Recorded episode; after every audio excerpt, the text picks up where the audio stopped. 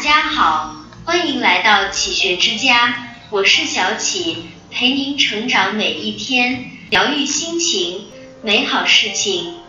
曾经认识一个作者，出新书时让我帮忙写推荐语，写好后，他非常热情地说，出书后送我一本。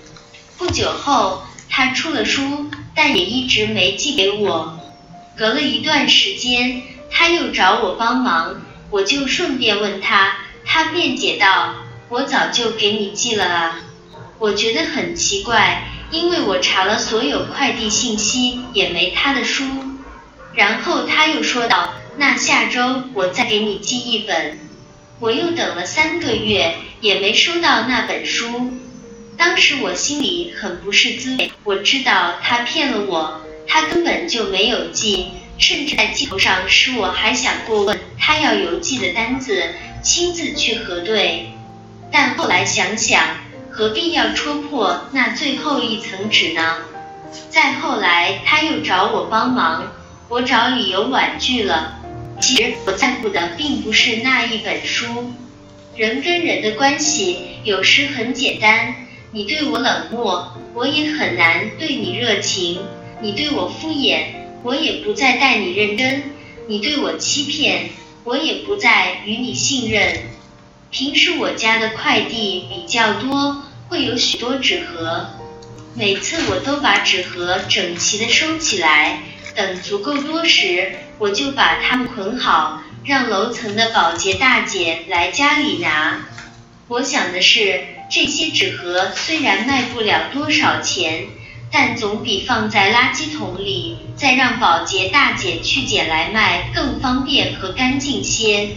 就这样，一年多过去了，今年夏天。那位保洁大姐经常在下班后给我送她自家地里种的豇豆、丝瓜和空心菜等东西。虽然不值什么钱，但这里面包含的情谊却是用再多钱也买不来的。其实人跟人的相处就是将心比心，你待别人有三分好，别人自会还你七分情。只有你待人周到友善，才会同样收到别人的真心和诚意。去年我认识的一位老师出了新书，他发信息问我最近忙不忙，能不能帮忙写一篇读后感。当时我说，一一周内给你。其实那段时间正是我最忙的时候，每天要做的事情很多，时间也排得非常满。但我还是爽快的答应了。为了写好那篇读后感，我把新书认真看了两三遍，又查找了相关资料，然后利用一天下班回家后的三个小时一气呵成，连晚饭也没来得及吃，并且反复改了三遍才发给他。